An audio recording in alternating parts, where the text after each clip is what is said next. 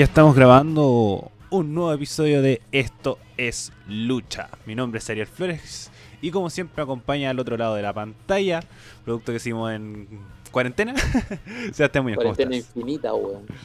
hola, hola, ¿cómo estamos? Bien, yo bien. Eh, el día de hoy estamos los dos nomás. Eh, Nosotros dos. Volvimos al 2019. Volvimos al, a los inicios de, de- de esta etapa Spotify de Esto es Lucha. Porque el Nacho tiene problemas de internet gracias a BTR. Hay que, hay que BTR, decirlo. como siempre.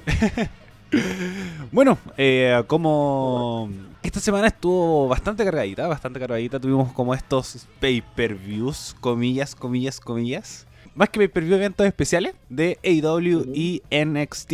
Por el lado de NXT tuvimos eh, The Great American Bash, eh, un pay-per-view mítico de la NWA. Y también en AEW tuvimos Fighter Fest. Eh, yo vi Fighter Fest eh, y viendo los dos me gustó más NXT. NXT estuvo bueno. Me gustó Yo no he visto W, pero NXT estuvo bueno. No Eh, me alcanza a ver porque la U me estaba matando asquerosamente. eh, cierre semestre, estamos está complejo. Pero bueno, para no para no darle mucho más detalle a AEW, eh, la lucha de, de Cody con Jake Hager, uf, eh, no sé qué decir de Jake Hager, puta el weón malo.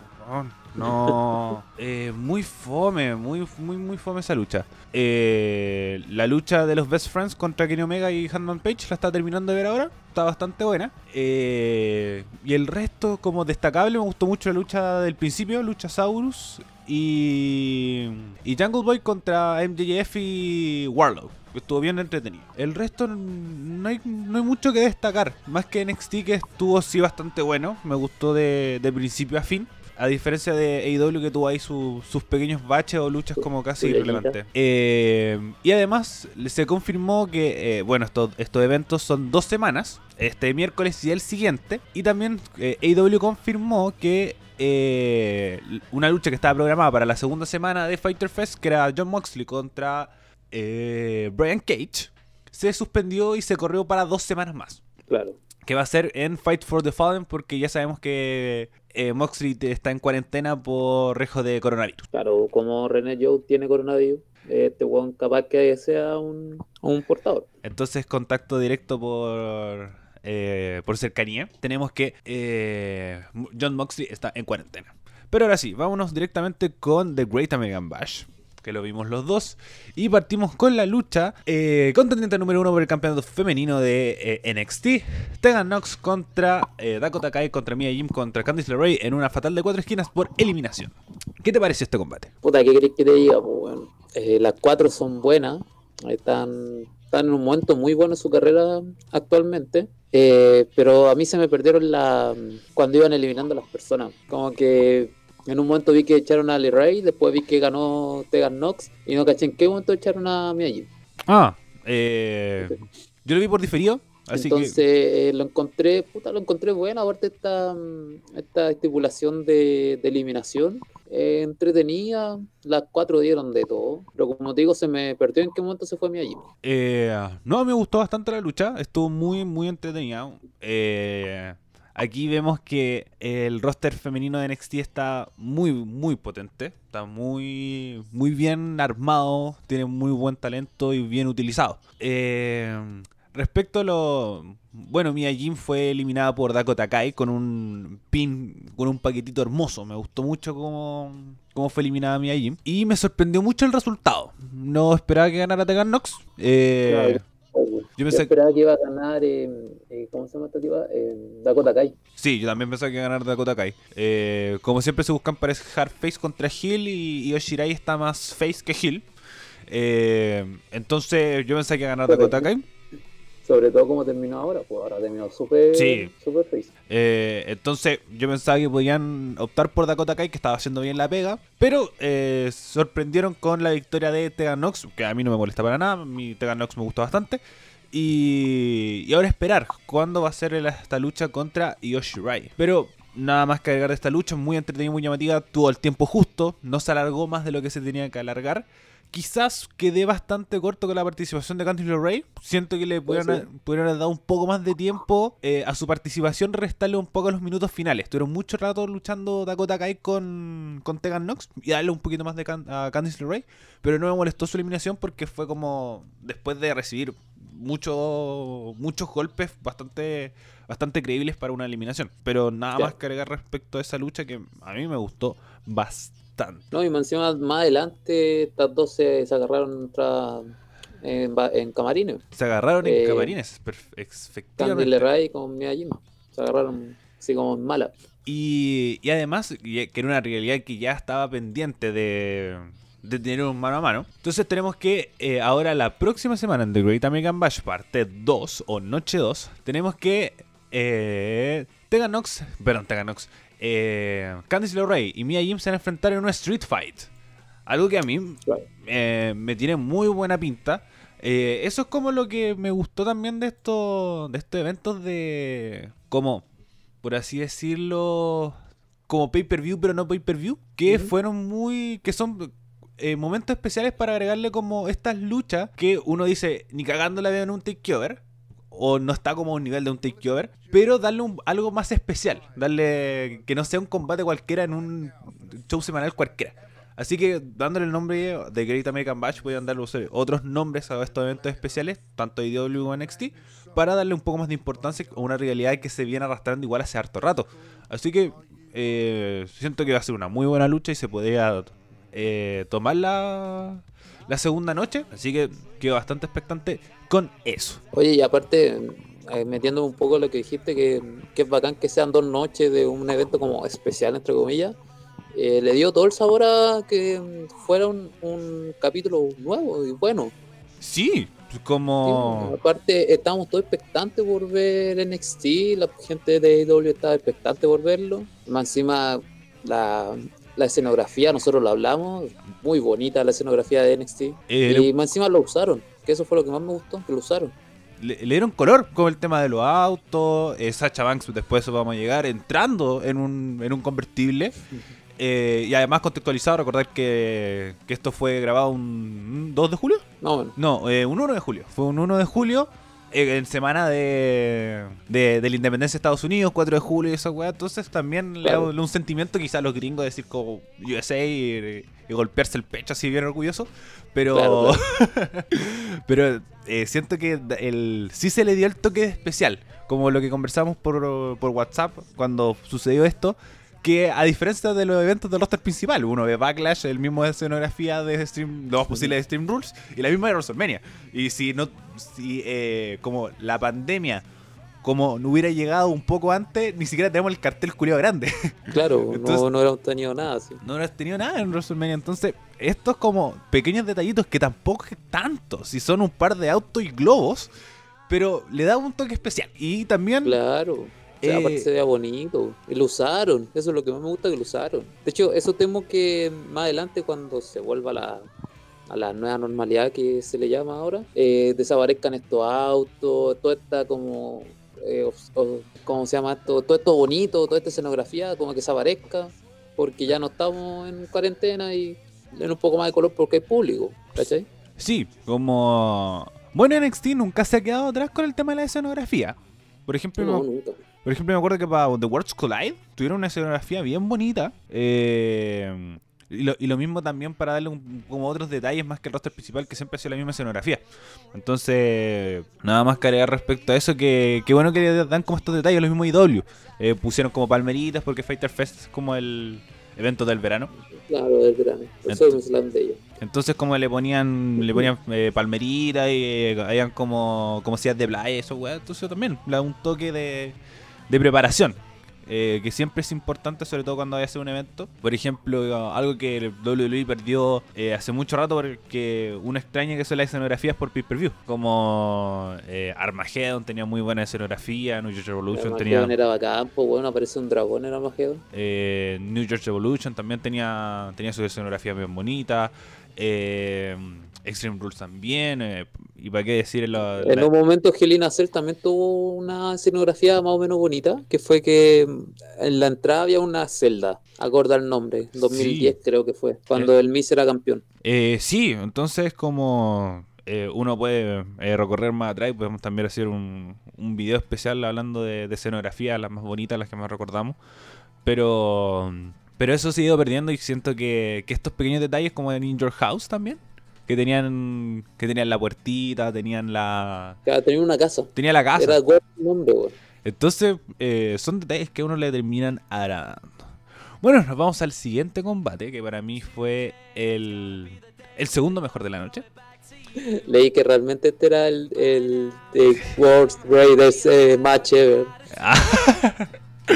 Eh, este es un- el segundo mejor combate de la noche, que es Timothy Thatcher contra Oni Lorcan.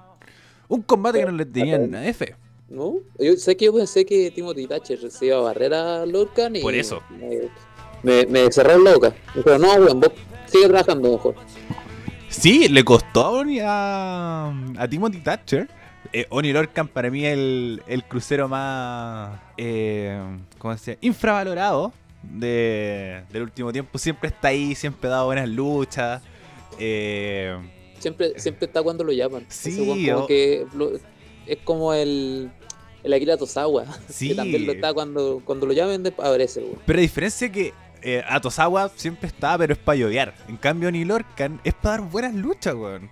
Sí, eh, Es que Lorcan y Burch son buenos. son muy weones buenos. Son muy buenos. Eh, yo pensaba que a, a Burch y a Oni Lorcan le iban a dar los títulos en pareja en algún momento. Como en, también. en vez de Imperium, le- a dárselo a ellos. eh, no lo veía con malo ojo. Pero siento que, que igual, eh, como ha funcionado bastante bien. Siento que fue una lucha muy técnica. eh, una lucha técnica, pero genial. eh, se dieron con todo. Siento que Oni Lorcan en varios momentos yo lo vi ganando. Diciendo como, chucha, un weón que aparece cada un- una vez al mes. Eh, ganando a Timothy Thatcher, que es un hombre que venía potente, le ganó a Matt Riddle, eh, uno de los Sí. grandes nombres de la empresa.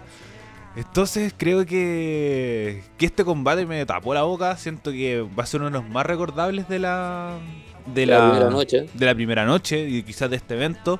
Porque que es súper conforme, que es muy muy conforme con un combate que esperaba iba a durar eh, dos minutos. Claro, pero lo bueno es que los dos quedaron bien. Sí, completamente. Esto es lo que yo digo cuando digo que a veces los finales no son necesarios. Lorcan ga- perdió, pero se vio súper bien parado. Sí, pero hay, No le hicieron pico, sí, pero se vio súper bien parado. No, salió súper bien parado, pero también eh, el tema de la- del posicionamiento. Como, como a diferencia que siempre se genera esta discusión con Damian Priest, Claro. que, que a diferencia Oni Lorcan no sale en televisión, no sale mucho en tele, no estaba en puestos estelares. Este habría sido su primera lucha relativamente importante en NXT. Como no tengo recuerdo, bueno, Mm, como solitario, como, como solitario, porque tuvo una Solitario. Creo que en algún momento peleó contra No, McIntyre. Creo. Oni Lorcan. Uf, no, no tengo no tengo el recuerdo, pero en, en pareja tuvo este esta pedazo de lucha en Chicago contra Dan Spidera con, con Danny Burch. Pero Claro. en solitario es, un- es una de las primeras luchas importantes que tiene en NXT y se puede potenciar bien como un nombre. En cambio, Priest sale semana a semana, se pone con eh, nombres grandes y uno lo ve como rostro de, de, de campeonato mundial o de un campeonato norteamericano, ahí peleándolo codo a codo. Pero eh, una derrota, por lo menos, eh, a Oni Lorcan le queda bastante bien. En cambio, a Priest siento que le faltan victorias también. Si Oni Lorcan da mil, miles de luchas buenas, por ejemplo, como lo hace siempre, pero pierde y pierde y pierde y pierde, se queda estancado en el puesto que está. Entonces, ahora Claro. la idea es que Oni Lorcan empieza a agarrar credibilidad y ganar eh, triunfo. A mí me gusta mucho Oni Lorcan, pero que ahí le vayan a dar importancia, uff, lo dudo. Mira, eh, Orny Logan eh, peleó contra Aleister Black en algún momento. En Raw y en NXT. Eh, acá lo estoy buscando. Y me acabo de dar cuenta que también peleó contra el Gran Cali. No, pero pero una lucha una lucha buena, una buena buena. A eso voy. po. Como, Ah, claro. como obviamente puedes decir, no sé, po, eh, Akira Tosawa luchó, contra. Eh, No, contra Alistair Black. una, una wea así, pues, pero. Uf, una Black Mass y, y chao. No, no sé, pues. Decir que. Artruth luchó contra Brock Lesnar. bueno. pero. Verdad, verdad, verdad. Es una, una- una lucha que uno dice, venga. Pero eso, pero que fue una lucha buena, muy buena. Así que siento que la sorpresa, el premio sorpresa de la noche se la vamos a, a Oni Lorcan y a Timothy Thatcher. Y ahora también Thatcher, ojo con él. Yo, lo venimos diciendo desde que lo contrataron, que puede tener un puesto importante en la empresa.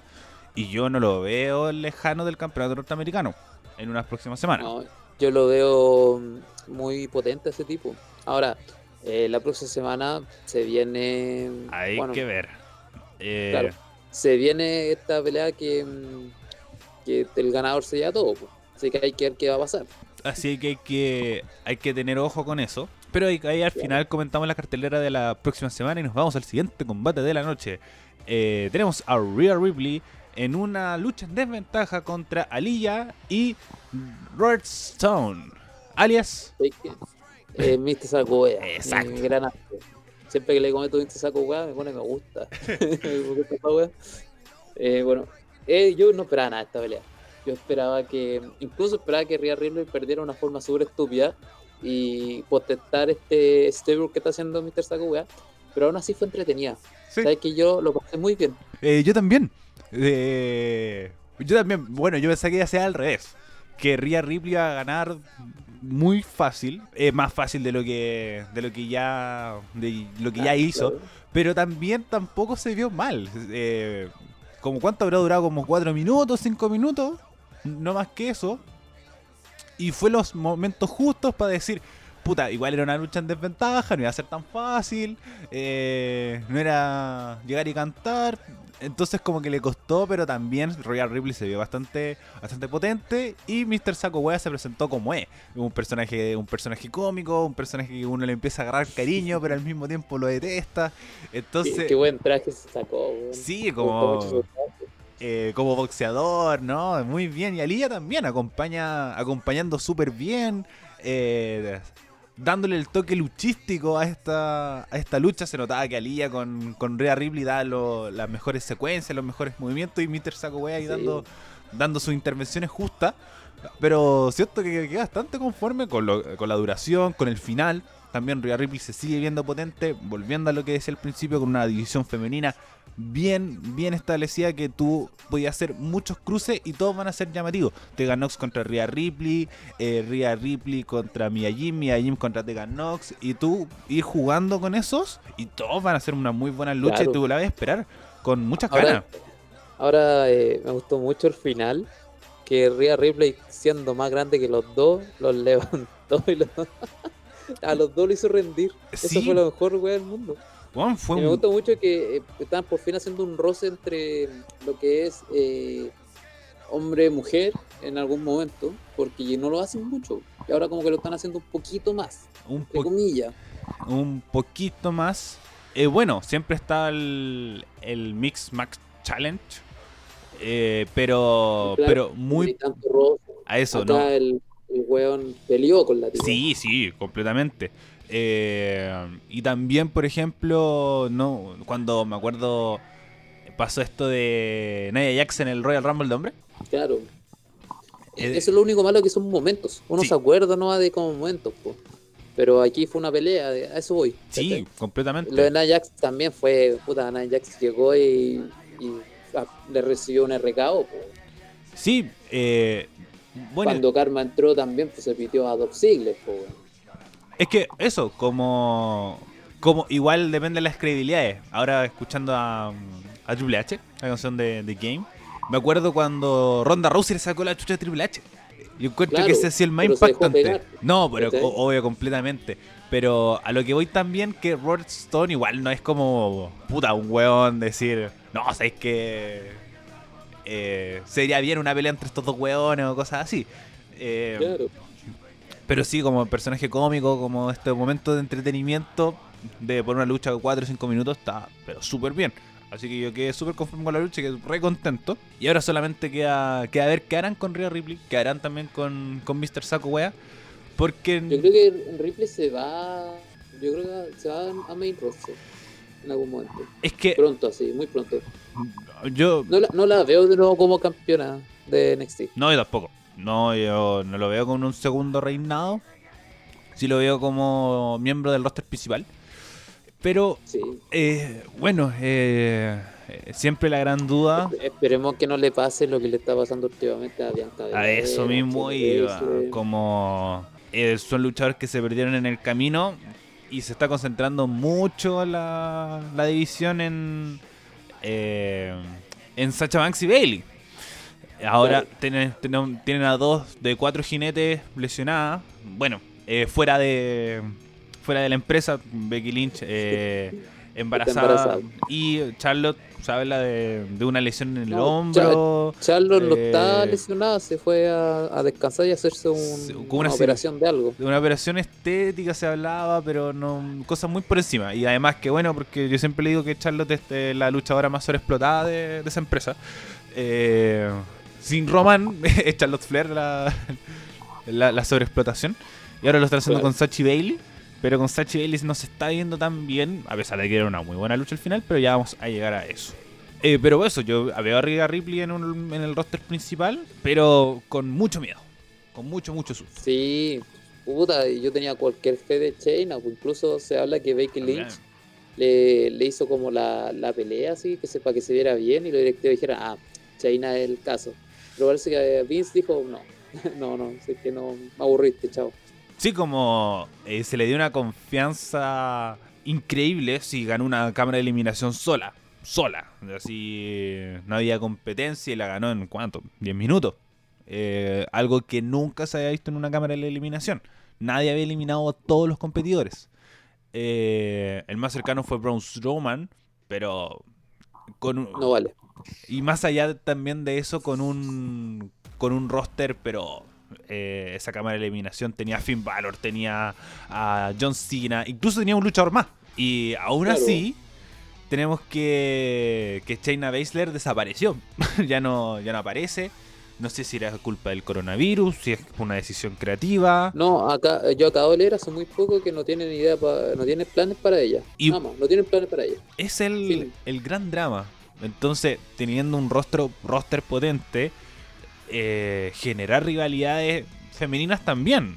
Por ejemplo, Mia Jim con Candice LeRae es una de las rivalidades que más está llamando la atención y no hay nada de por medio, solamente odio, solamente Sí, pues solamente me, me pegaste a diestra y siniestra y estoy enojado con vos. eso. Eh, y siento que, que llama la atención cosas que en el roster principal no se están haciendo, como intentan meter historias pero terminan en nada. Por ejemplo, ahora están haciendo una historia con Ruby Riot, que se va a unir a Lana y a Natalia.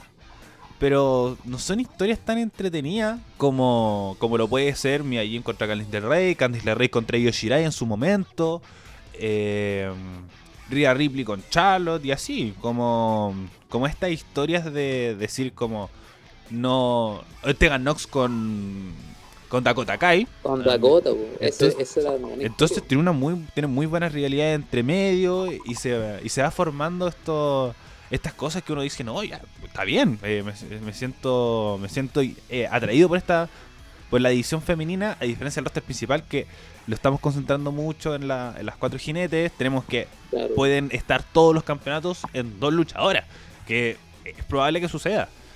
Algo que para mí es muy, muy preocupante. Muy malo, malo, malo. Aprovechando que tenemos la música de la Undisputed Era de fondo, nos vamos con el siguiente combate.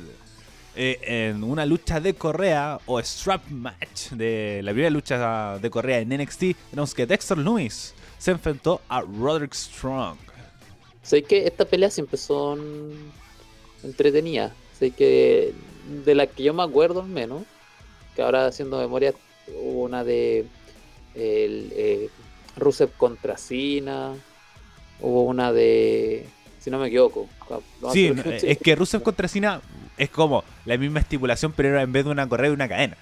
Claro, que- pero voy a lo mismo, mientras que los dos estén amarrados. Y bueno, a diferencia igual la de Rusev contra Cena fue es con esta estipulación extraña que tienes que tocar la esquina. Ah, claro, ahí, ahí es cuando ya se, se Sí, crea la weá. hay como, oh, no sé si, si es llamativo, pero cuando es Correa Correa, por ejemplo, me acuerdo que hubo una entre CM Punk y Umaga en Extreme Rules, que Claro, también era tocar la esquina. era con tocar la esquina. Eran con tocar la esquina. No, bueno, me acuerdo que esa lucha era, era mano a mano, pero también, por ejemplo, la de Bryan con, con The Fiend era muy muy buena y para mí esto fue el combate de la noche. Pues me gustó mucho, me gustó mucho. Fue muy entretenida. Aparte, el, el, este Loomis es un loco culiado que a mí me encanta, lo he dicho millones de veces. Hoy yo eh, hace rato no veía Lumix como luchar y. Y un buen bueno, muy buen luchador. Pero es que es bueno, muy, muy entretenido. buen Aparte, el buen es ágil, es musculoso. toda la Sí, eh, sabe pegar bien. Quizá el final quede medio corto, pero. Pero su personaje da para largo, da para mucho. Sí, pues, y aquí viene parte de lo que yo estaba diciendo, pues, se pusieron a jugar con la. a, a usarlo. La escenografía. pues. Levantó el capó, o sea, el, el maletero para meter a, a Roy Strong, metiendo un poco de historia ahí. Sí, completamente. Eh, todo bien. No sé, y, eh, a mí me gustó mucho la pelea. a mí No, también. no tengo más que decir. Eh, Lumix es un buen, un buen personaje, un buen raro que nadie sabe lo que quiere, eh, un buen fuerte aparte, y más encima pelea bien. Y Roy Strong, ¿para qué decirlo? Es tan. Eso Es mismo.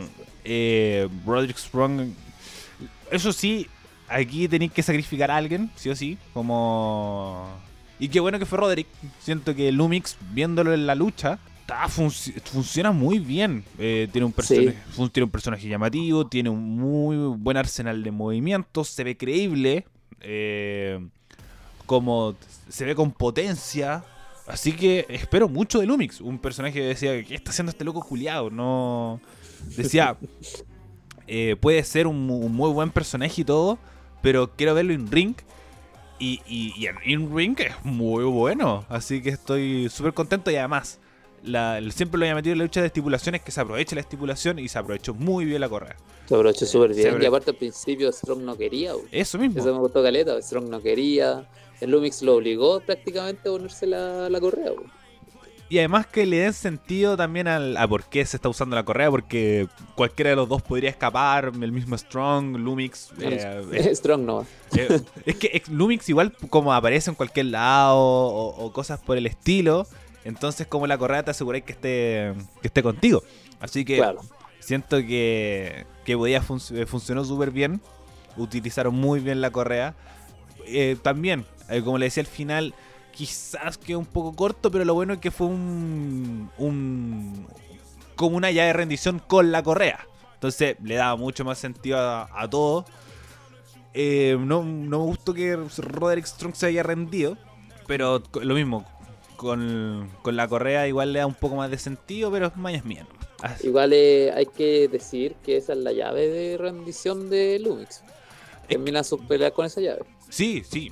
Eh, pero como. Que ese es como la- los pros y los contras de tener un, un finisher de, de rendición, lo mismo que Thatcher. De decir. Eh, como ya se está viendo, como siempre se presenta la lucha libre, que la rendición es como la peor forma de la que puedes perder. Es decir, como. Oye, perdiste por rendición. Como le decíamos hace. Le decíamos la semana pasada. Asuka le ganó a Charlotte por rendición. No. Y es algo impresionante. Uno dice, no espera ver a Charlotte Flair rindiéndose. Incluso yo pensaba que se podía desvanecer Strong. Yo pensaba que le iban a tirar para allá. De hecho, yo pensaba lo mismo. Pensé que Strong se iba a desvanecer y iba a quedar eh, bien, entre comillas, porque ya está quedó bien parado. Sí, completo. Pero no, po, yo pensé que se iba a desvanecer. Pero bueno, siento que fue un muy buen combate. Para mí eh, será muy recordable. Y ahora ver qué harán también con la Undisputed Era, eh, tan como con sus miembros, Kyle O'Reilly, eh, Bobby Fish y Roderick Strong, y con Dexter Loomis. Sobre todo que Claro. eh, quedó en el aire esta, esta historia con, con Velvet in Dream, que no sabía si haber una unión o no, eh, se pensaba que iban a ir por los títulos en pareja, pero Pero como que Dream dijo que no, que no, que él no quería porque el sueño era solo, una wea así. Sí, pero. Pero como eso, ahora ver qué, qué sucederá con Lumix, porque es un personaje que se puede aprovechar muy, muy bien. Sí, ojalá que lo aprovechen bien. Y no lo veo con mal ojo como campeón, tampoco. No, yo tampoco. No, y de ninguno de los dos títulos. Como ni, ni el máximo ni el. Ni el Ni el norteamericano. norteamericano, ni siquiera ni el de pareja, weón. Está bien con cualquiera. Sí, Incluso si fuera más delgado con el crucero también, weón. Pero es muy gigante el weón. entonces, eh, aprovechar a Lumix. Y yo siento que lo van a aprovechar. Siento que. Sí, porque es un personaje que a la gente le gusta. weón. Falta la reacción del público, eso sí. Sí, Porque la reacción de los de los que están ahí, que son parte de NXT, se nota mucho que es falso. es que es muy genérico. Es muy genérico. Sí. Es como. Aparte, aparte los gritos como que no les sale tan bien. Hablando de eso, el que me gusta mucho es el público de IW. Ah, igual tienen público real. Pero Eh, tiene una mezcla igual, sí. pero el público de AEW innovó en esto de traer público parte del roster. del roster. po. Aparte los guanes tenía ahí en su momento a, a Bren Cassidy weyando ahí.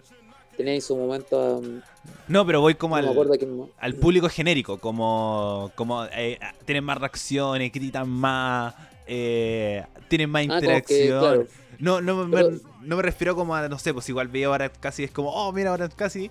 No, aquí como el público com- común, como nosotros vemos a la cata y decir como, oh, mira la cata, o Keishi Ah, claro. Catanzaro, Claro. y, y tú le tenés... Yo creo que la diferencia el simple hecho de que acá graban muchas horas seguidas. Sí, bueno. Es en vivo. Entonces. Eh, no, por eso, me destacarle la labor del, del público, comillas, comillas, de, de IW, porque el, de- del, el- como WWE, se le, se le- de repente dicen como This is awesome y dura súper poco, el abucheo a los malos. Eh, Y es súper y a- y a- this is awesome. Awesome. Ni siquiera le hacen el clap, clap, clap, clap. lo único que me gusta es cuando se están rindiendo y le pegan como a la... Claro, Como esa- al, vi- al, al vidrio esa Pero es muy- Pero es como clandestino, po, si no- Claro, como muy clandestino. Pero con ese ruido me, me llama la atención, pero el público igual no... eh, Ayuda, pero no es lo, lo mejor no que prende. No, no no, prende. no, Lo único que prende es cuando hay como careo, no sé, po. Eh, como por ejemplo, eh, Sacha siempre que entra mira a una luchadora, igual que Charlo. Sí, eh, eh, Y ahí como, ah, ya, por último le está diciendo, bueno, yo soy Brigia, tú no. eh, pero bueno, eh, por lo menos está. es mejor Claro. que, que nada, nada, nada. Bueno, sigamos con eh, como un segmento que se vino después, que eh, el legado del fantasma, que está, Mejor estable. que está compuesto por Joaquín Wild, Santos Escobar y Raúl Mendoza. Eh, salió a dar una promo con el tema del, del campeonato del campeonato crucero y ya en intervenir nuestro underdog preferido, eh, Drake Maverick, con un, con un cuello ortopédico, como intentando dar cara al legado del fantasma, pero no pudo, no pudo solito. Y Bueno, hay que decir que igual se sacó el, el Sí, cuello se sacó el cuello ortopédico. ortopédico. vale destacar muy bien. Y llegaron a- al rescate Brisango. Los, Sí, po. los retadores a los títulos. Oye, pero ¿qué, qué está pasando con los títulos de NXT en este momento? Como están en cuarentena, no, no van Em, a aparecer. Es que en pareja no tengo ni la menor idea. Es que ese era mi gran interrogante cuando decidieron Imperium. Porque recordar que ellos son europeos. Y ahora, Sí, eh, no- primero, no sé cómo chucha lograron entrar a Estados Unidos. En Y- nunca se dieron. Y como, como han hecho muy pocas apariciones, eh, si no me equivoco, como hace dos semanas atrás se enfrentó Brisango con. Eh, con, el, Creo que con sí, creo que sí. Imperium. Sí, incluso entraron como Imperium, eh, Brisango, que era, Sí, po. era Emporium. Emporium. que fue la semana pasada. Entonces, Claro. bueno, igual estuvieron luchando hace una semana. Ahora no, me hubiera gustado verlo en The Great American Bash. Pero. Pero es cosa de ver qué va a suceder. Porque ahora abrieron la frontera en. Bueno, hay que ver qué pasa. po. en Europa. Así que es cosa de estar atentos nomás. Sobre todo con también con Walter, que se habló mucho. Que quieren darle un contrato repulento para tirar los rostros principal. Pero. No, Pero no. yo creo que te va a decir que no. Sí, por eso, si le tienen que hacer un contrato nuevo, entonces se, la- se ha hablado mucho de la que están creando este contrato nuevo para, para tener como el tema de los permisos y que realmente sea bastante llamativo para que él realmente decida tra- trasladarse a Estados Unidos, porque sabemos que Walter es una persona de casa y dentro de sus contratos dice que él no vi- quiere viajar tanto a Estados Unidos, sino como en ocasiones especiales.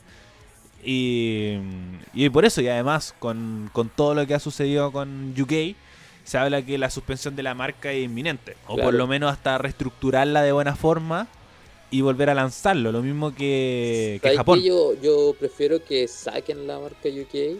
Me gustaba y todo, pero hay muchos muchos casos de violadores ahí y buenos tontos. Y pref- me gustaría mucho más que sacaran UK y me, lo mezclaran con NXT y NXT fuera dos días por último. Eh, bueno, yo eh, no eliminaría de Frenton UK, sino lo reestructuro. Como, como es una muy buena marca, igual tenéis nombres que se pueden aprovechar, el mismo Imperium, Timothy Thatcher, pudiste lanzarlo para allá, Finn Balor.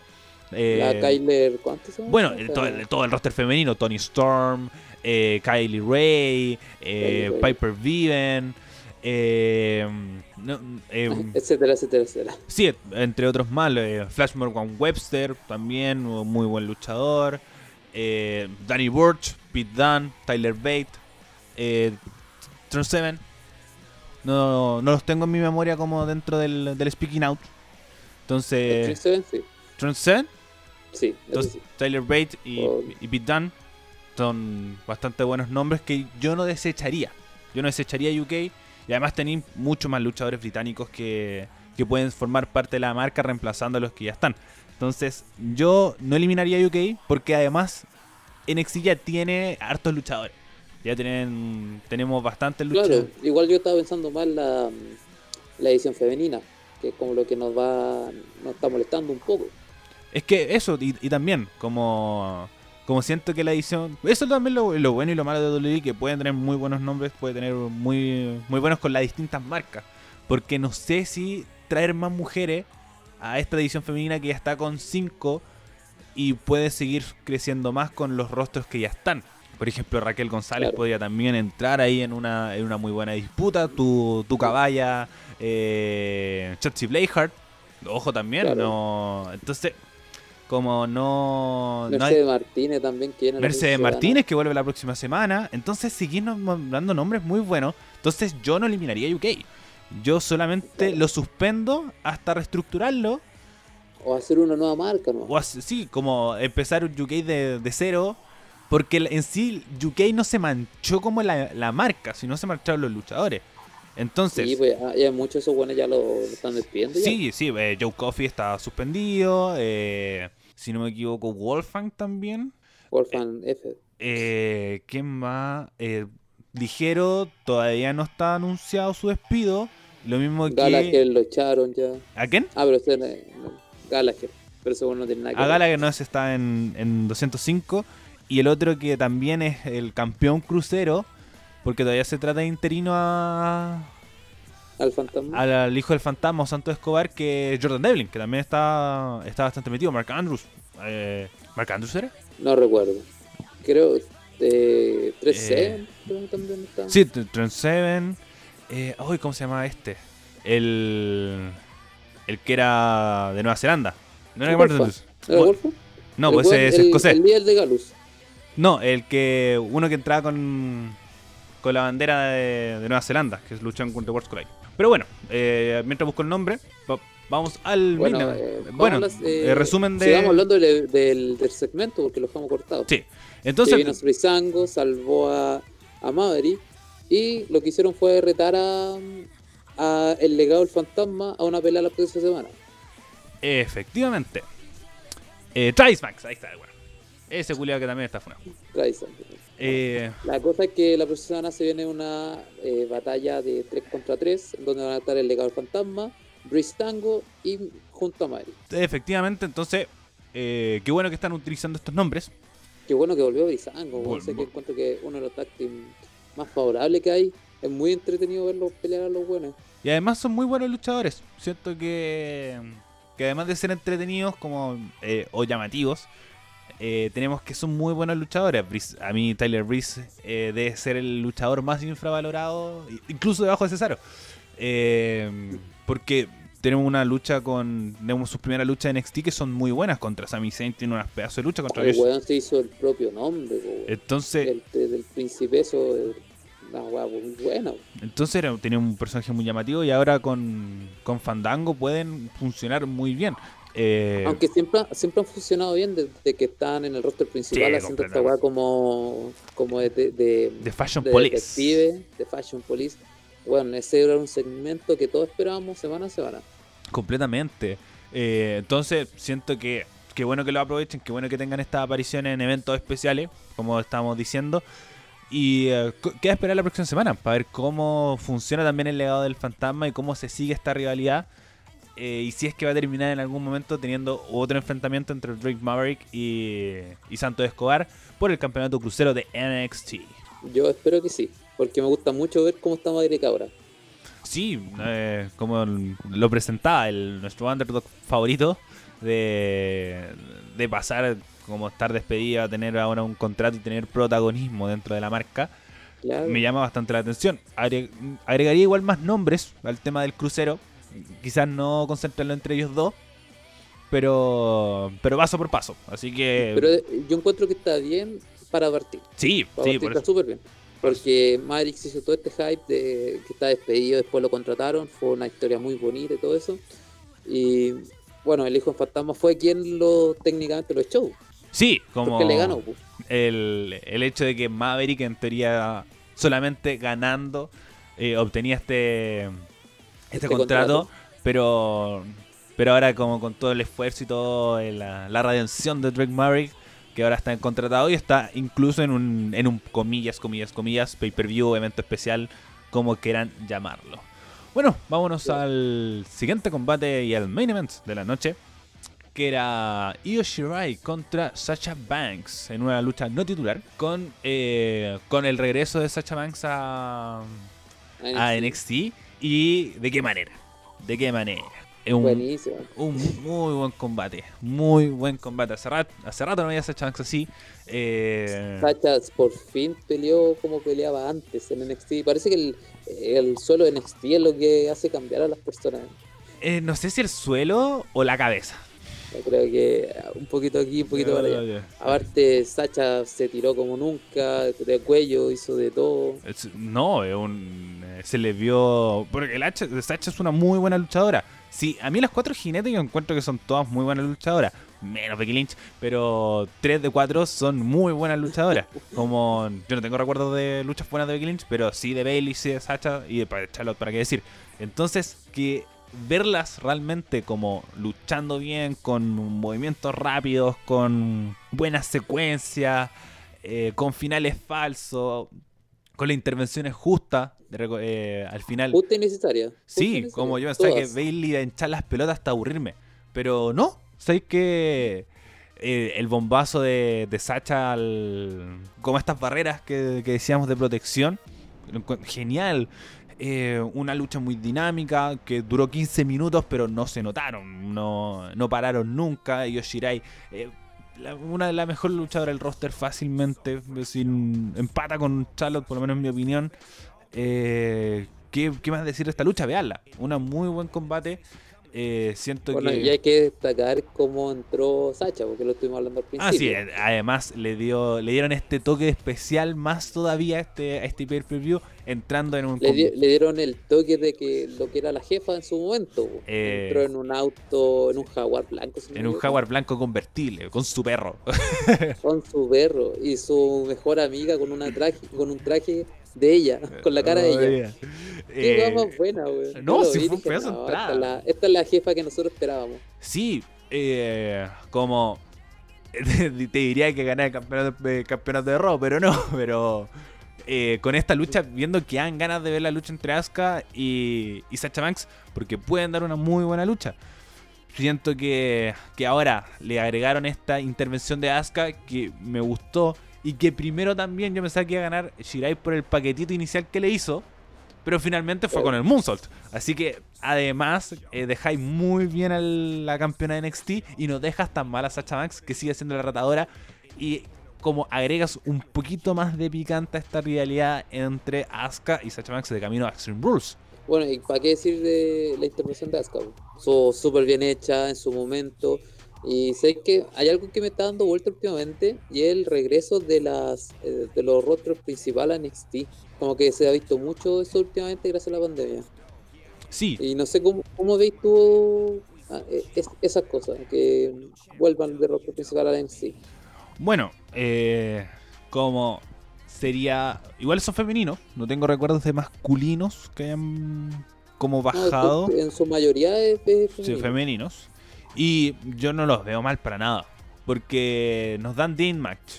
Como veo que. Como si fueran malas. ¿Cachai? No decir como nos. Como no, uno ve mal de NXT a Raw, SmackDown. Pero no ve mal de SmackDown, Raw en NXT.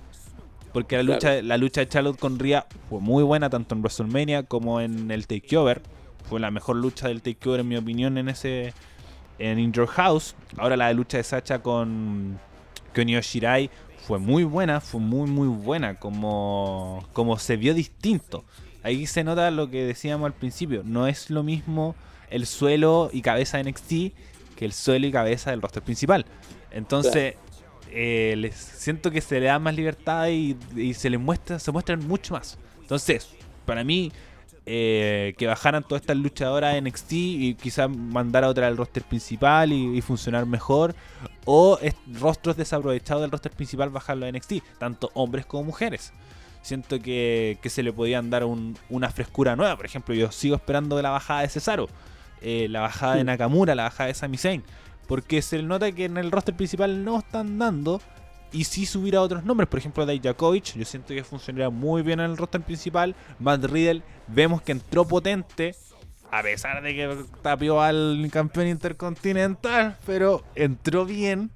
Eh, ahora apareció en el. Igual el, viernes la hizo bien. Sí, por eso, eh, como ahí se revincó un poco más, como decir, estabas al lado de Jeff Hardy, estabas al lado de Braun Strowman, no era otros era Matt Riddle. Entonces, siento que son rostros que se usan bien en roster principal y no y quizás miembros del roster principal pasen en NXT. Entonces, eh, siento que estas bajadas funcionan muy bien. Eh, no, no, vi la lucha entre Tegan Knox y Shotzi Blackheart contra Sacha y Bailey, pero además de haber sido buena, no. Todo súper entretenido también. No, eh, esa lucha no la vi, pero siento que puede haber sido muy buena. Entonces, a mí en lo, en lo personal no me molesta para nada por lo menos nos están dando buenos combates y, también le da un, algo especial. Como no es, no es como, hoy oh, está bajando este weón, como quizás pasaba con Charlotte en su momento, de que, era mucho, pero estos momentos especiales lo encuentro genial. ¿Y tú? Claro, y aparte la intervención de Asuka le dio el brillo a la, al final de la pelea. Eh, como decía, era les da un, un, toque de picante esta rivalidad y además se sabe de, que Io Shirai y Asuka son amigas. Eh, entonces, y así también terminan de buena forma. Eh, no queda malas, no queda mal Sacha, no queda mal Io Shirai. Como le das algo más para el video package, por así decirlo, entre, entre Sacha Banks y, y Asuka entonces quedo muy, muy contento. Quedo bastante conforme, por lo menos con la lucha. Muy buen main event. Se mereció el main event. Redondita la primera noche. Sí, muy, muy buena la primera noche. Tuvo entretenimiento, tuvo muy buenas luchas. Eh, no siento que había una lucha mala. A diferencia de Fighter Fest, que, que siento que, que no hubo como cosas tan especiales. Quizás la próxima semana eh, esta lucha entre, entre Jericho y Cassidy podía ser un poco más un poco más especial porque son dos personajes muy llamativos que podían funcionar muy bien. Eh, quizás Cody eh, lucha de nuevo, no lo sé, porque lo más seguro, lo más seguro, lo más seguro y es cosa de, ver la próxima semana, pero en sí, en mi opinión, viendo los dos eventos, ganó NXT y por harto, por harto. De hecho, el número también ganó NXT. Pero por poco, eso sí. Fueron eh, como 140 contra 160. No, no. Eh, como en ese sentido, que eso eh, siempre lo digo, quizás los ratings no pesan, pero hay veces que sí. Entonces, sobre todo, que aquí realmente se notó que es una competencia. Hay competencia entre uno y otro. Porque si... Claro. Eh, pero no, y aparte, eh, nada, pues, todo bueno, todo entretenido. No, para, para agregar el tema de la competencia, porque AEW dijo que iba a hacer Fighter Fest el día miércoles en dos semanas. Y al tiro salió NXT diciendo, ay, nosotros también. Claro, ay, van a hacer una hueá de dos noches, nosotros también. Nosotros Pero nosotros lo vamos a hacer mejor. Sí, y además, eh, no es casualidad que haya sido The Great American Bash. Porque de quién fue la idea de Great American Bash? De el sueño americano Dusty Rhodes. Entonces, claro, fue un golpe directo. Eh, Cody igual lo, lo tomó de forma positiva diciendo eh, qué bueno que, esto, que este evento se realice, que no se pierda en, en la historia como, como que el recuerdo de mi padre quede presente. Obviamente mm, a mí me hubiera gustado tenerlo yo, decía. Eh, pagaría mucha plata por el por la licencia de Starcade y de The Great American Bash, que son los dos eventos que, que se mantienen de la NWO, de la N, eh, NWA, perdón. Entonces, eh, es llamativo y además apareció Dusty Rhodes en el principio de The Great American Match, así que ahí hay unos pequeños guiños diciendo como jaja, Cody. eh, nosotros lo hicimos. Así como, mira, mira lo que tenemos y tú no. Entonces, eh, es como no es casualidad. Pero eh, no lo veo mal. Eh, por lo menos hasta ahora no es como la competencia de, de los lunes por la noche que era una competencia súper insana, así como WCW tirándole mierda a Raw, dando lo, los spoilers de, la, de los eventos porque eran grabados y cosas así. Aquí como queremos dar lo mejor de nosotros y, y es una competencia de decir yo tengo que ganarle al otro eh, porque tengo que entregar el mejor producto posible. No es como eh, tirarle mierda al otro porque, porque quiero y porque puedo y así le voy a ganar. No, siento que, que, los dos están entregando un muy buen producto y eso es lo que. Y en ese sentido lo que ganamos son los fanáticos, sobre todo en tiempos de internet que podemos ver uno o el otro. Claro. Idea diferente, que es lo mejor. Idea diferente, sí. Eh, pero bueno, yo quedé muy conforme con The Great American Bash y nos vamos con la cartelera de la próxima semana, partiendo por. Chan, chan Primero el regreso de Mercedes Martínez. Solamente hay una, dos, tres, cuatro luchas confirmadas. Que es el regreso de Mercedes Martínez. Eh, ¿Cuál me falta? A ver, tengo. Mercedes el regreso de Mercedes Martínez. El... Sí, va a pelear contra alguien que no sabemos quién es. Sí, en relevos australianos entre el, eh, el legado del fantasma Drew Maverick y Brisango.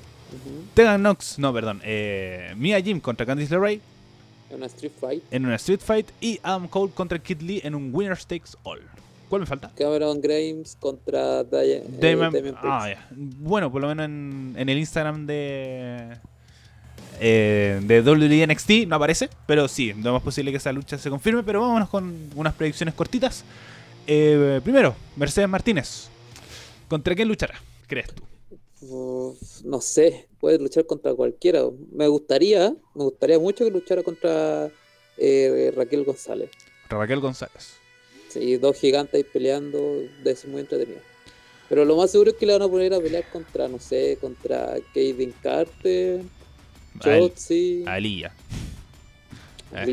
Aliyah y Mr. Saco No, claro, y... que Mr. Es la quiera contratar. Sería. Eh... No, sería mal.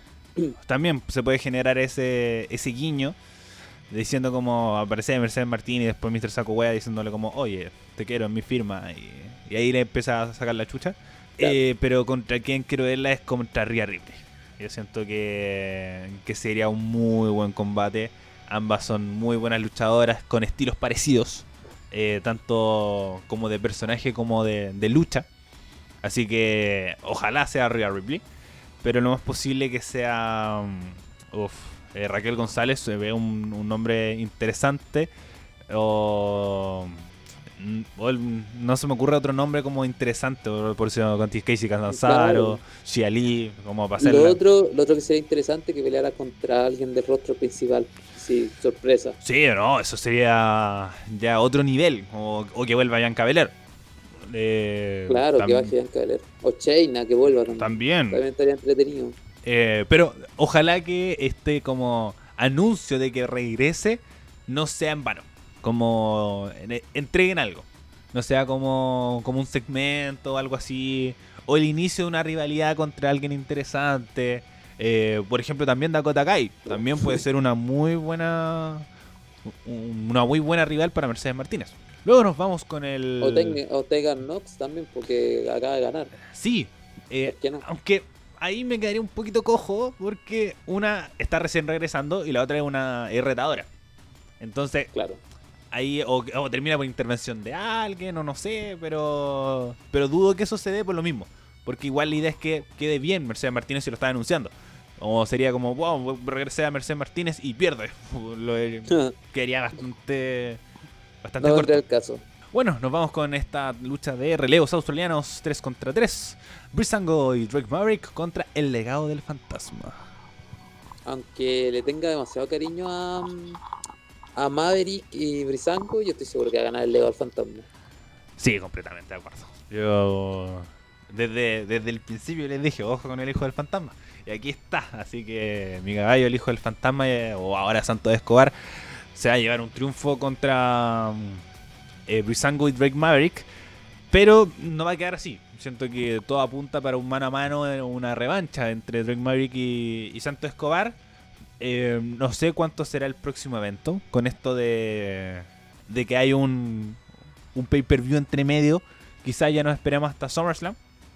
Para... Yo, de hecho, espero hasta SummerSlam para el próximo Takeover. Para el próximo Takeover. Eh, ahí veremos cómo van las medidas sanitarias de Estados Unidos, si es que será con o sin público. Luego nos vamos con Candice LeRae contra Mia Jim en un Street Fight. Mira, aquí me da lo mismo quien gane, solo espero divertirme que se sea un Street Fight. Sí, no, yo encuentro que, que se van a pegar feo, como, como realmente... que, se, tienen malas y... bien. Lo, otro que me está gustando mucho estas dos noches especiales es que por lo menos hay una pelea que tenga, que tenga, ¿cómo se llama esto? Estipulación y funcione. Sí, eh, por eso, como un Winner Takes All, eh, bastante llamativo, y un Street Fight también. Eh, yo estoy muy expectante de esta lucha. Siento que va a ganar Candice LeRae. No sé por qué. siento que Gargano va a intervenir más en esta lucha que en el main event. Pero. Y así va a ganar Candice LeRae. Y además, eh, una Hill Candice LeRae, siento que eh, se apunta para un, un campeonato femenino contra Io Shirai en SummerSlam o en el takeover de SummerSlam. Yo siento que para allá va. Entonces, una victoria en un Street Fight eh, contra Mia Jim la potencia mucho a Candice LeRae con este con este heel turn que se ha funcionado bien y ahora puede funcionar mucho, pero mucho mejor. Así que esta es la, una, es la lucha que más espero, más que el main event, porque siento que esta va a tener un buen final. Siento que va a terminar de buena forma. Sí, yo opino lo mismo. Siento que va a ser una muy buena pelea. Y ahora nos vamos al el que debería ser el main event. Adam Cole, el campeón de NXT, se enfrentará a Kid Lee, el campeón norteamericano, en un Winners Takes All. Es decir, eh, podemos tener Adam Cole two belts o Kid Lee two belts. Ya no, no puedo decir nada porque un, un weón ya me spoileó lo que va a pasar. Así que prefiero no decir nada. Ya, yo no he visto. Y aquí huele a intervención. Aquí siento que huele a intervención de o Finn Balor o Carrion Cross porque eh, Kid Lee ya se cruzó con Carrion Cross, lo mismo que Adam Cole. Y, sería muy extraño en ver en NXT un doble campeón. Y más en un evento. En un evento semanal, por así decirlo.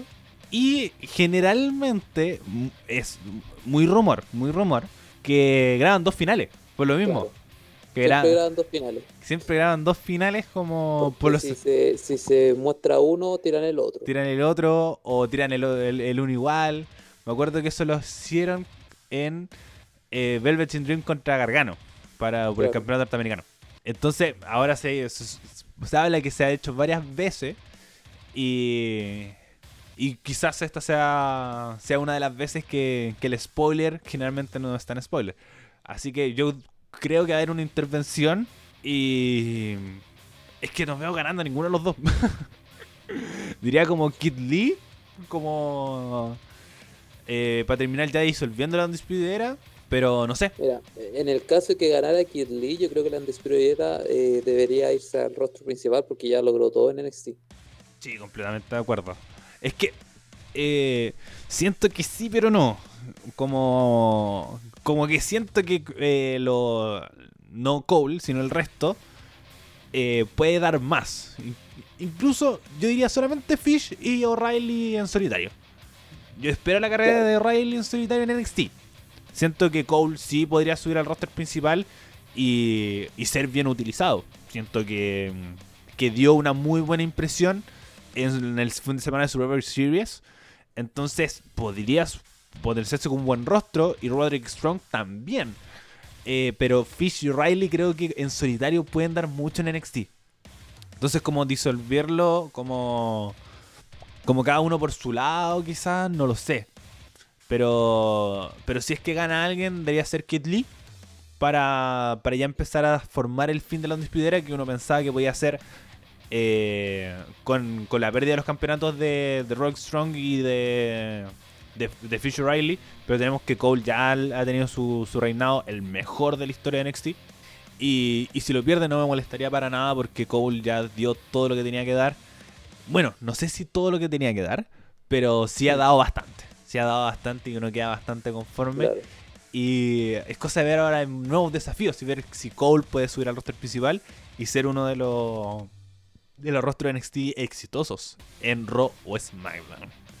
Y en caso de que gane Adam Cole, yo opino lo mismo que Lee, se va al roster principal. Sí, yo veo más a Kid Lee en el roster principal que a Adam Cole. Claro.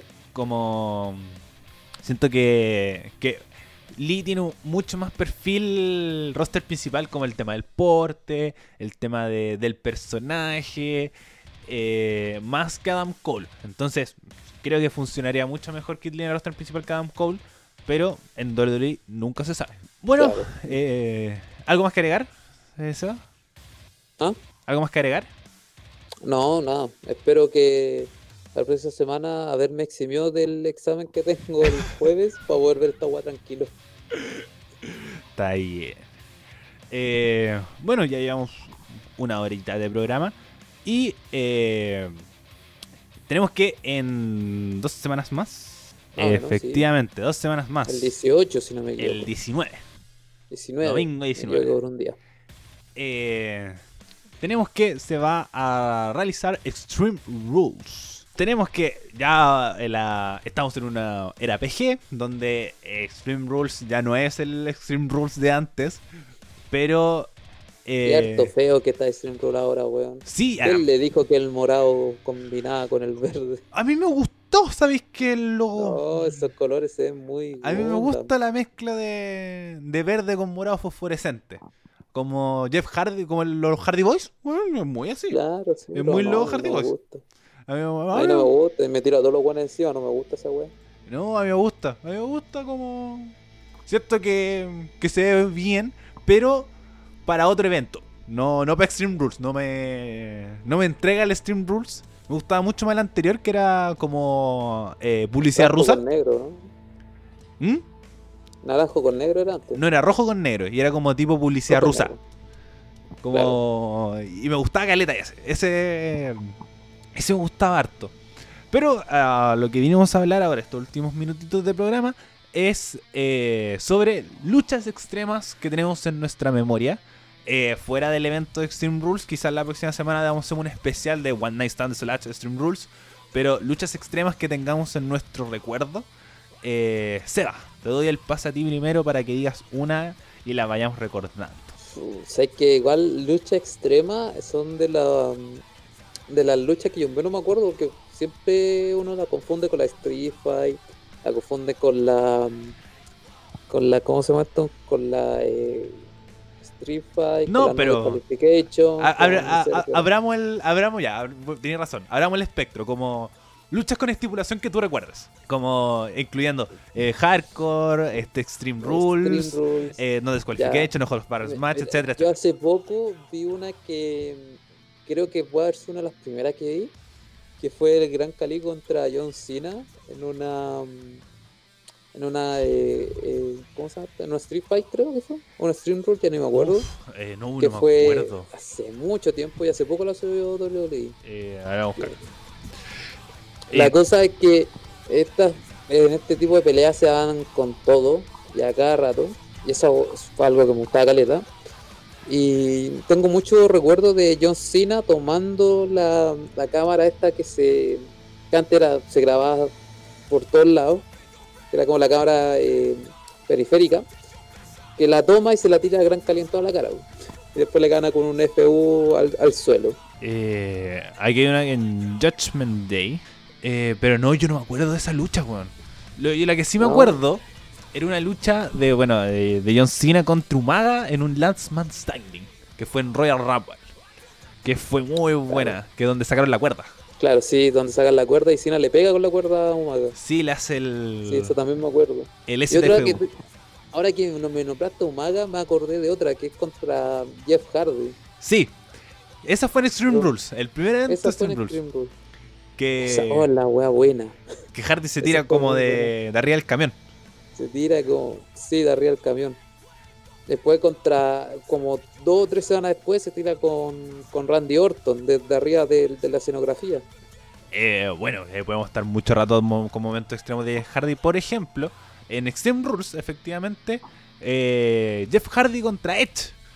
Tienen Claro. un muy buen combate en- de escalera, si no me equivoco. De escalera, sí. Que es por, Sí, el, um, que es por el World Heavyweight Champion, que es una lucha recomendadísima. Para mí es mi favorita de Extreme Rules.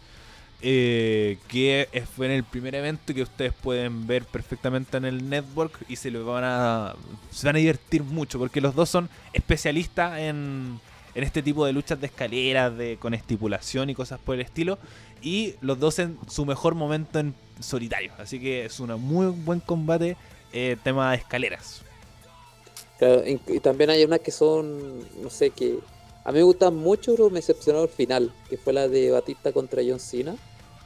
Ya Ah, pero ese fue un último hombre en pie, creo. sí Last Man Standing Sí, no me olvido entonces. Eh, no, pero para mí mi lucha hardcore favorita y... Uf, tengo dos. Porque, primero, las dos tienen un nombre en común, Mick Foley, que el dios del hardcore. No sé cómo ese one está vivo. Sí, pero es que igual eh, me nombraste lucha extrema, porque. Yo ahí no meto la, la hardcore. Ah, no, yo meto la hardcore. Yo siento que lo extremo va por ese lado con el tema de ECW. Pero eh, la de... eh, ah, Randy Orton contra Mick Foley. Siento que esa en en Backlash 2003. Que Muy bueno. es un muy buen combate.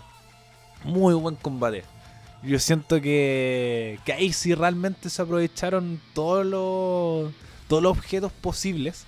El tema de las chichetas, de los palos de. El palo de alambre de púa, las sillas, eh, mesas también habían en ese combate. Eh, también, por ejemplo, Mick Foley contra Edge en WrestleMania 21. Casi siempre que nos vaya Mick Foley contra alguien son buenas Sí, peleas. muy buen combate, sobre todo cuando son con estipulación o cosas extremas. Recordar esa Spear. Igual cuando te, te ponía a recordar a Tommy Dreamer en su momento también hizo buenas peleas, porque el one se saca la cresta, ¿no? Sí, yo me acuerdo mucho de un combate que fue en, en One Night Stand 2005. No, 2006. Que fue Mick Foley con Edge contra Terry Funk y Tommy Dreamer. Ah, verdad, weón. Terry es un enfermo culiado. Weón. Bueno, es igual esos rostros ICW siempre eso como... eh, bueno, todavía hasta el día de hoy me da un poco de, de pudor ver un... como la ICW. Porque hay una, una lucha que es con Terry Funk y Sabu con un alambre de púas como de, de cuerdas como... Que son una Sí. así como... ¡ah! No, eh, horrible. Es horrible, horrible, horrible. ¿Y a ti te gusta ese estilo de lucha? Como el hardcore de Eh, verdad. ¿Sabes qué? Yo tengo como mi. No sé, como que a veces me gusta, otras veces no, porque a veces encuentro muy exagerada la sangre. Pero hay momentos que son entretenidos. Eh, En, en sí me gustan, pero hasta por ahí nomás. Como que si me dicen eso, una pelea de escalera, me voy por la pelea en escalera. sí, ¿cachai? No, yo también, porque hay veces que la paso mal. La paso mal viendo luchas extremas. Por ejemplo, la lucha de, de Kenny Omega contra John Moxley. Que, es- que eso fue ahora hace, hace poco. Y, y yo la veía era como, conche tu madre, ¿cómo pueden hacer eso? Como cuando se tiraron en, como en esa cama de, de alambre de púa. eh, eh, como Kenny Omega barriéndole un- una escoba con alambre de púa en la espalda. eh, arrastrándose por vidrios rotos. agarrándose Es que es- esa, esa me gustó harto porque la encontré te- entretenida. No, no, no la encontré tan hardcore como antes que puta Terry Funk se sacaba Sí. pedazos de carne casi. po. Sí, no, es- ahí la ICW y ahí no paso. No. Pero igual, la, obviamente es como ese ese pasarlo mal, pero igual lo disfrutáis. Es decir, como termináis al final, termináis, oh, la wea buena. ¿Qué pasó Es con.? igual esa cama como que se notaba mucho que estaba arreglada para que no te hiciera daño.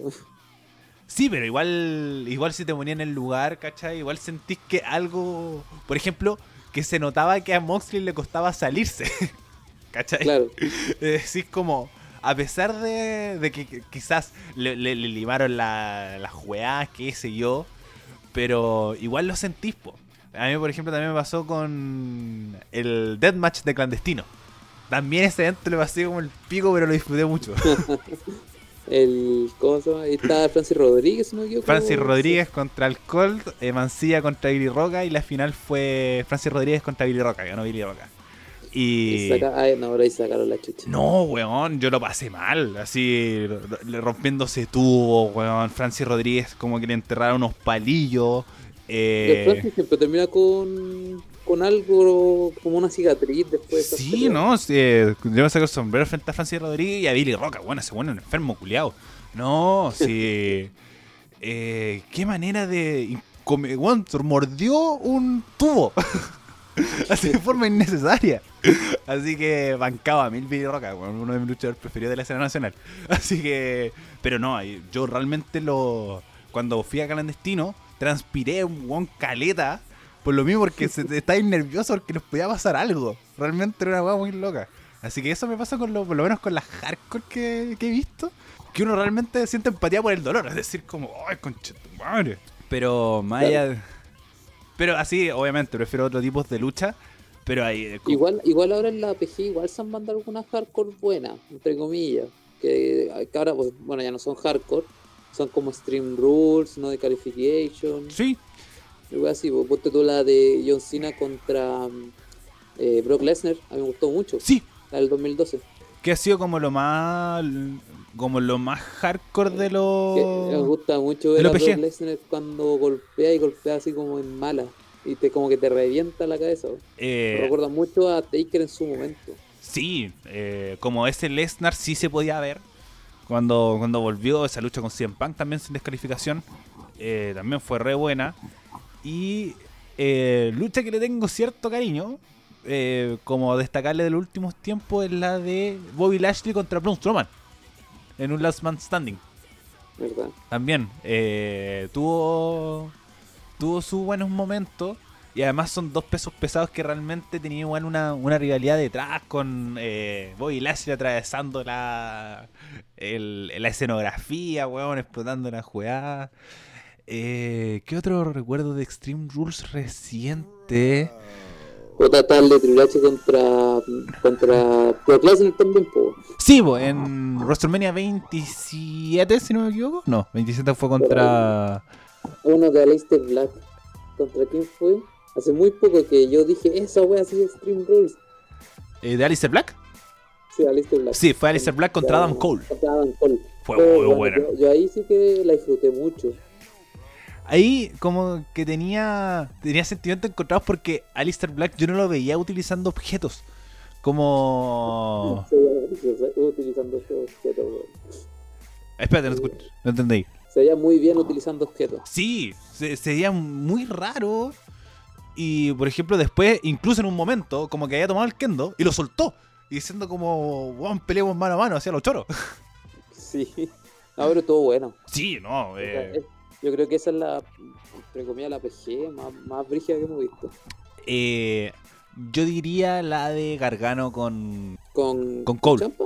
Bueno, también, Gargano con Champa. Yo encuentro que ahí tienen su. su- eh, una Chicago Street Fight. Que tienen sus buenos. sus buenos go- golpes así. Y además de ser entretenida. Como. Y la de- parte final de Gargano contra Champa 3. Que, que también utilizaron la escalera y todo. Eh, perdón, usaron la, la. saltaron de encima de la jaula. También agregaría la primera Wargames. También. eh, esa se vio re brígida con el tema de uso de las cadenas, de los objetos. Ahí llenaron de, de objetos en comparación a las que a las Wargames que siguieron.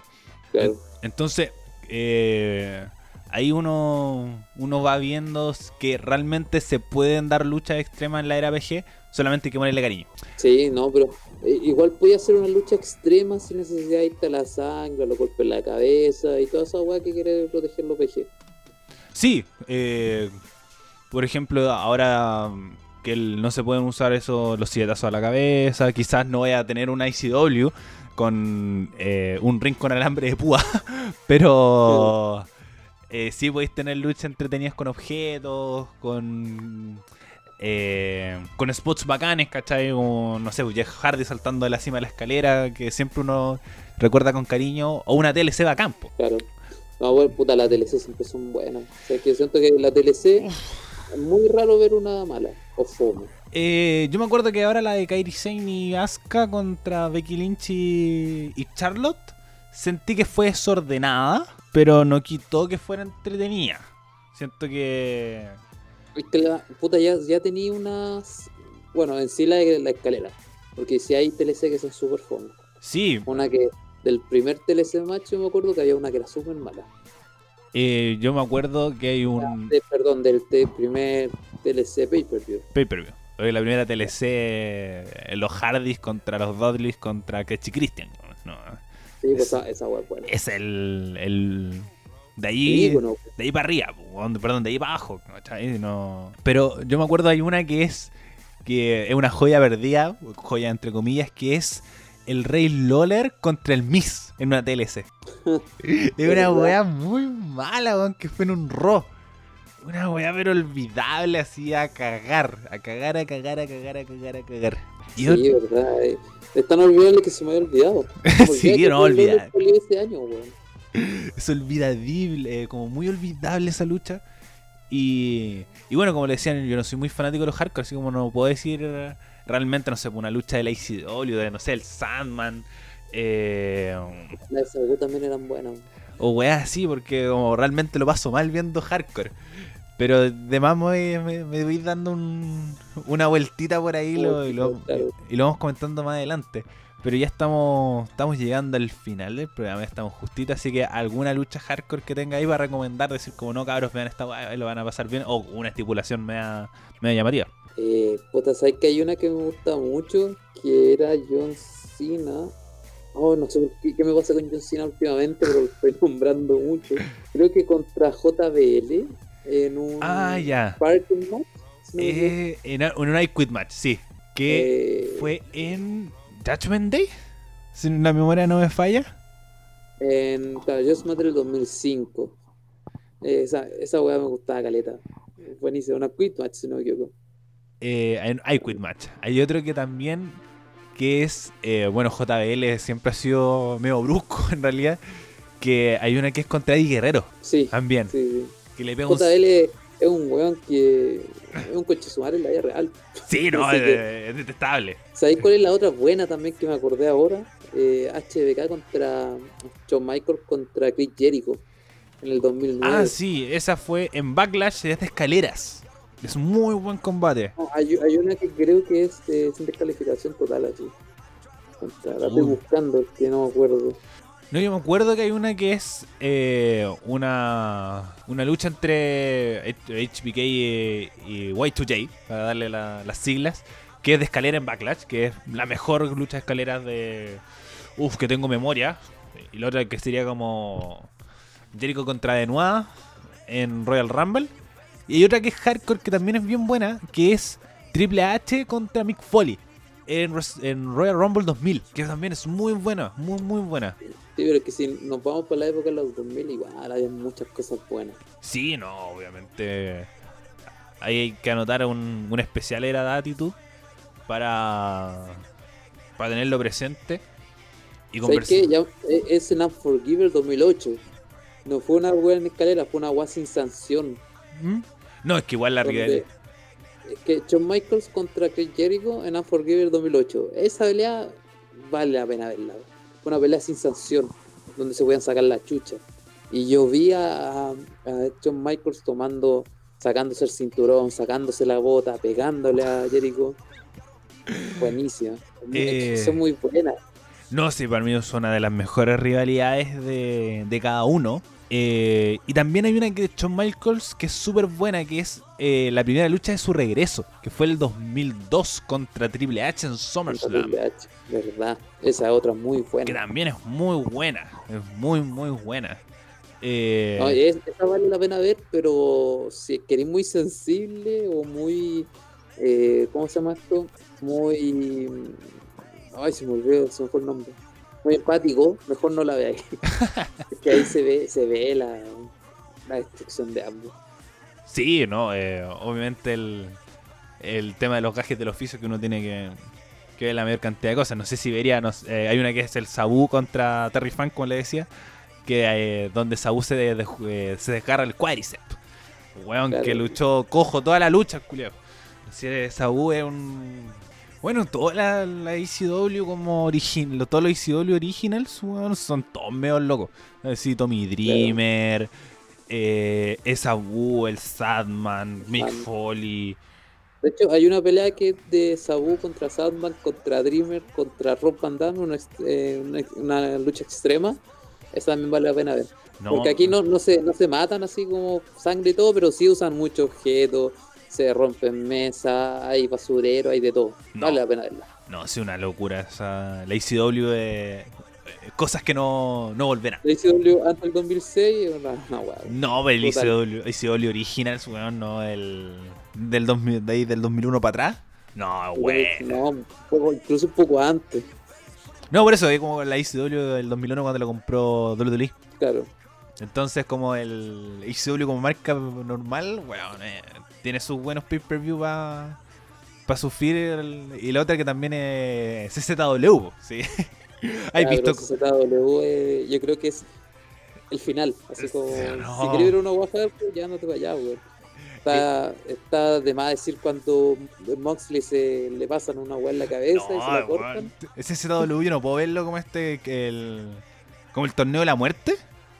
Eh, no, yo no puedo verlo. Así lo paso mal, lo paso mal. Eh, como llego hasta Deathmatch clandestino, hasta ahí, hasta ahí llego. Pero más allá, no. Como no. Ay, cal- clandestino también es algo brígido.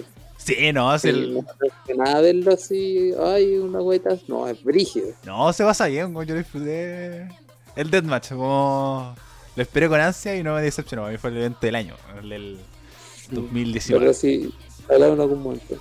Eh, También yo me acuerdo que en December to Dismember, que era como un partido horrible, pero horrible de malo, hubo un el- Elimination Chamber Extreme. Es muy mala esa wea. Qué mala esa wea. Que ganó el Big Show. El Lord. Eh, Creo que hay una Elimination Chamber del 2002, creo, donde John Michaels gana. Sí, pues la, esa- primera. Que fue La en su- primera. Survivor Series 2002. Que también es. muy buena, top 3. muy hardcore. Top 3 de. Como más que hardcore, es como este. Este sentido de, de que se daban duro realmente con, con la estructura. Porque ahora Claro. tiene como esta. Tiene como protección en los costados. eh, es mucho más plástica. En cambio, antes era metal puro.